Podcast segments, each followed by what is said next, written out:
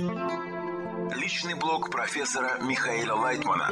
Радиоверсия.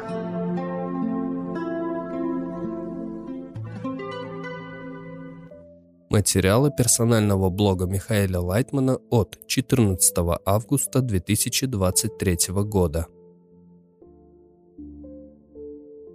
Чувствительность к товарищам. Вопрос. В десятке бывает состояние, когда чувствуешь подъем, радость, любовь к товарищам. Кажется, что все хорошо. И вдруг товарищи уходят с большой критикой. Получается, что в объединении мы не видим настоящее состояние товарищей, а только свое эго. Ответ. Бывает по-разному. А как же без раскрытия эгоизма можно подняться над ним? Вопрос. Как переступить через свои состояния и увидеть, что на самом деле ощущают товарищи? Ответ. Это вы должны себе представлять, даже если не видите. Вы должны оправдывать их. Конечно, можно не заметить, что товарищу плохо. Поэтому надо говорить об этом и пытаться думать обо всех хорошо. Вопрос. Развивая чувствительность к товарищам, мы испытываем два полярных состояния. Либо ты полностью бесчувственный, либо наоборот, сильно переживаешь и горячишься по любому поводу. Как контролировать эту чувствительность? Ответ. Ничего не могу советовать. Продолжайте, и вы увидите, что все равно придете к правильному результату. Только продолжать. Каждый день, чтобы было что-то новое в ваших отношениях, в вашем обращении к Творцу. Из урока на тему «И сердце мое пусто во мне» 6 августа 2023 года. Радиоверсия. Пока привычка не станет второй натурой. Мы должны постоянно, каждый день подтягиваться вверх и таким образом преодолевать все проблемы.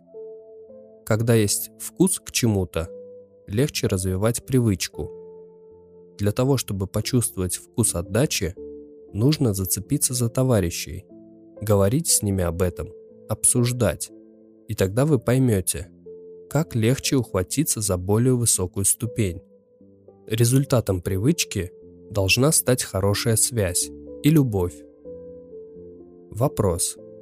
Мне кажется, что я и так хожу по привычке на уроки, на встречи, но это как будто остается полуфабрикатом желания. Ответ. Правильно. Так и будет до тех пор, пока тебе не раскроется смысл этих действий нужно продолжать, пока привычка не станет второй натурой. Из урока на тему «Привычка становится второй натурой» 7 августа 2023 года. Радиоверсия. Открытие врат постижения. И никакая мысль не может охватить его, Творца – и он построил многочисленные ворота, одни над другими, создав возможность приблизиться с их помощью к себе. Баль-Сулам, предисловие книги Зор, статья «Две точки». Под воротами имеются в виду врата постижения, через которые мы можем приближаться к Творцу по мере того, как начнем понимать Его и взаимодействовать с Ним – Поэтому, когда врата открываются, то человек входит в следующее раскрытие Творца, затем в следующее и так далее. Он открывает их сближением с Творцом и проходит через них к очередному состоянию, в котором тоже должен сделать соответствующие исправления, вызывая этим раскрытие следующих ворот. Из телевизионной программы Предисловие книги Зор 6 августа 2023 года. Радиоверсия. Можно ли регулировать рождаемость? Вопрос. Можно ли регулировать рождаемость? Ответ.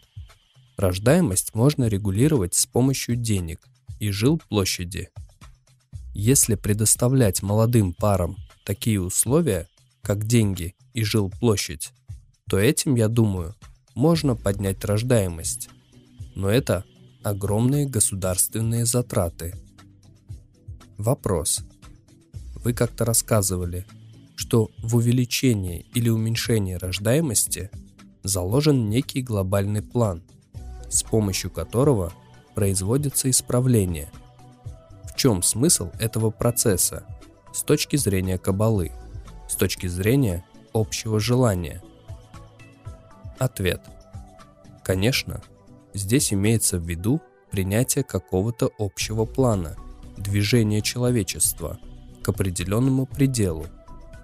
Но я не думаю, что сейчас мы можем об этом рассуждать поскольку пока еще находимся в абсолютно несовершенном состоянии. Сначала нам надо решить очень много проблем.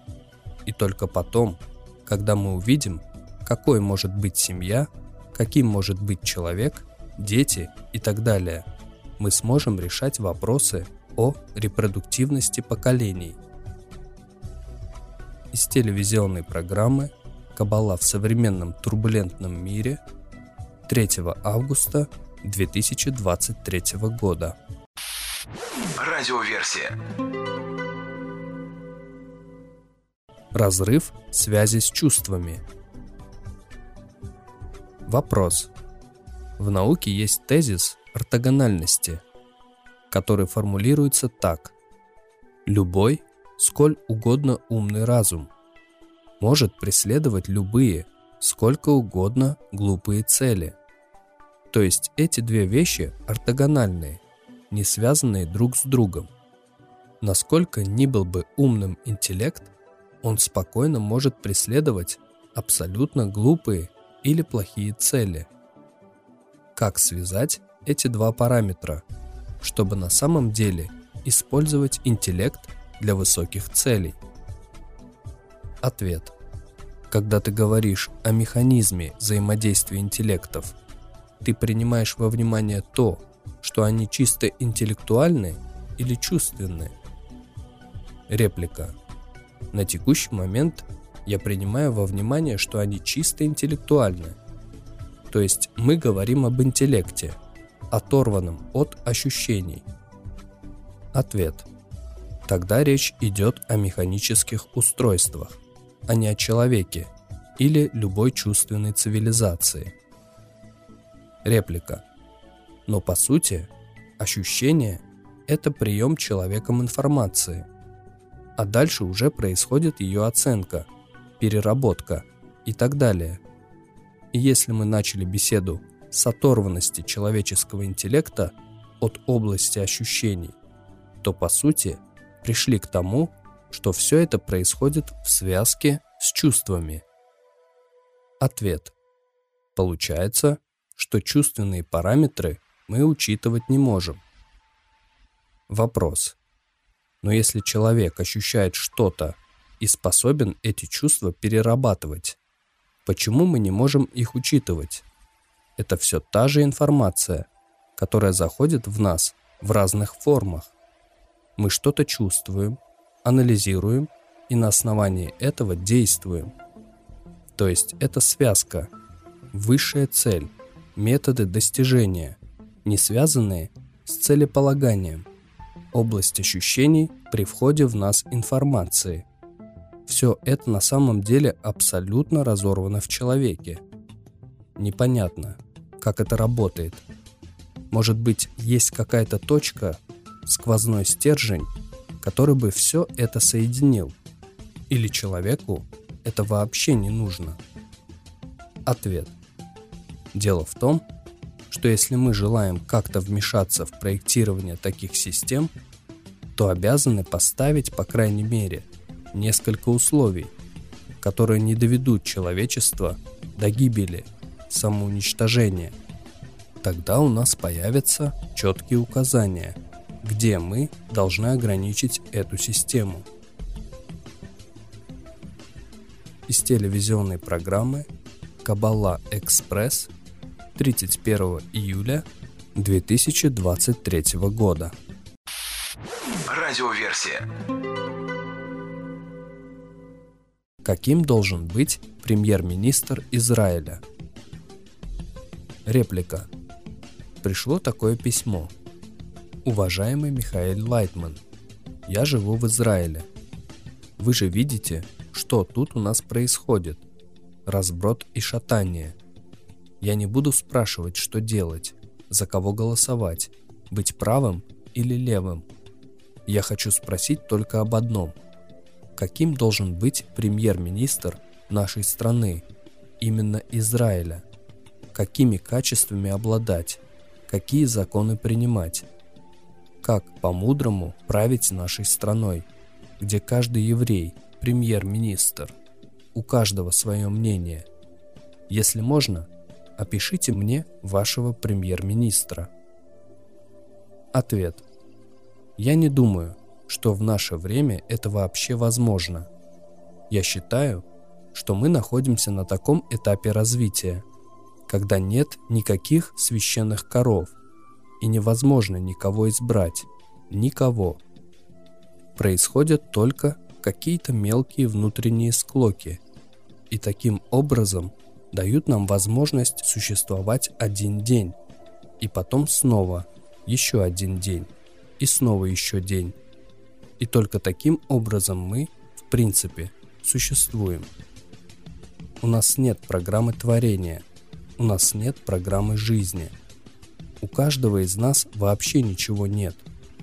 Каждый из нас живет только от того, что может приобрести, заработать, успокоить себя, покушать, отдохнуть и все. Все исходит от нас. Я думаю, что мы таким образом, даже на таком низком этапе нашего развития, все-таки придем к тому, что нам станет необходимым умный человек, который будет принят практически всеми гражданами. И он будет заботиться только о том, чтобы дать нам возможность не растерзать друг друга, а мы поймем, что этим он и выполняет свою самую ответственную задачу – а что далее будет? Я думаю, об этом уже позаботится высшая сила. Я не вижу возможности выжить в таком состоянии, как сегодня, у государства, у народа. У народа Израиля нет никакой базы, у него нет никакой силы, у него нет никакой правды. Ему не за что воевать, просто некуда деваться, и поэтому он воюет – а это очень маленький стимул для того, чтобы отстаивать свою страну, землю, народ, государство. Я думаю, что это очень нехорошее состояние, и оно может еще и усугубиться. Но будем надеяться, что люди поймут, что им необходимо искусственно поднять себя какому-то высшему идеалу. А искусственный высший идеал может быть только в том, что мы поднимаемся выше своего эгоизма. Вопрос. То есть мы так или иначе приходим к этой точке? Ответ. Да. Вопрос. Мой вопрос такой. Вы сказали «умного руководителя», а потом, похоже, сказали, что такое ум. Это чтобы мы не разорвали друг друга. В этом его основной ум – то есть тот, который пойдет и на компромисс, и на все, чтобы только не было разрыва в народе. Это ум. Ответ. Да. Вопрос. Что-то еще туда можно добавить? Ответ. Нельзя ничего, потому что никто не знает, что такое правда. А высшая правда в том, чтобы все продолжали существовать. Вопрос. Мы говорим сейчас о нашей стране? Ответ. Да. Чтобы завтра ты мог встать, как встал сегодня, и продолжить эту свою жизнь. хотя она полна ошибок и вреда для других. Вопрос. То есть вы тем самым говорите, что возможно наступит такой момент, что ты не сможешь завтра встать и продолжить жизнь. И поэтому нужен вот этот умный руководитель. Ответ. Да. Вопрос. Это первый вопрос. И второй очень острый. Вы сказали, что целей нет у нас. Ответ. Никакой цели нет. Вопрос. Защита Земли, защита детей, государства. Это не является целью? Ответ. Нет ничего. У нас нет цели божественной, которая есть все-таки у многих народов в мире. Несмотря на то, что мы живем в такой ужасный век. Вопрос. Какая цель должна быть? Ответ. Цель должна быть все-таки божественная, то есть без принятия высшей силы, которая нами управляет, и которой мы должны дать какой-то свой отчет. Без этого человек как живет бессмысленно, так и умирает бессмысленно. Поэтому, как сказано, если бы Бога не было – его надо было бы создать. Вопрос. То есть вы говорите, просто жить здесь, в Израиле, невозможно. Просто жить. Я просто живу. Ответ. Нет, невозможно. Это такая страна, это такая земля, это такая часть поверхности земли, которая не выносит безбожника, что называется. Вопрос. Мы что, под присмотром находимся? Именно мы? Ответ. Да, все так находятся. Вопрос. Кто такой безбожник? Что вы подразумеваете? Ответ. Что нет высшей силы, которая была бы над человеком. Вопрос. Только эта мысль, надо мной высшая сила – и я должен с ней жить и работать? Ответ. Да. Как-то налаживать связь и жить в соответствии с ее планом и желаниями и так далее. Вопрос. А каков ее план и какое желание? Ответ. Это ты должен понять сам и раскрыть, и вести себя к ней. Вопрос.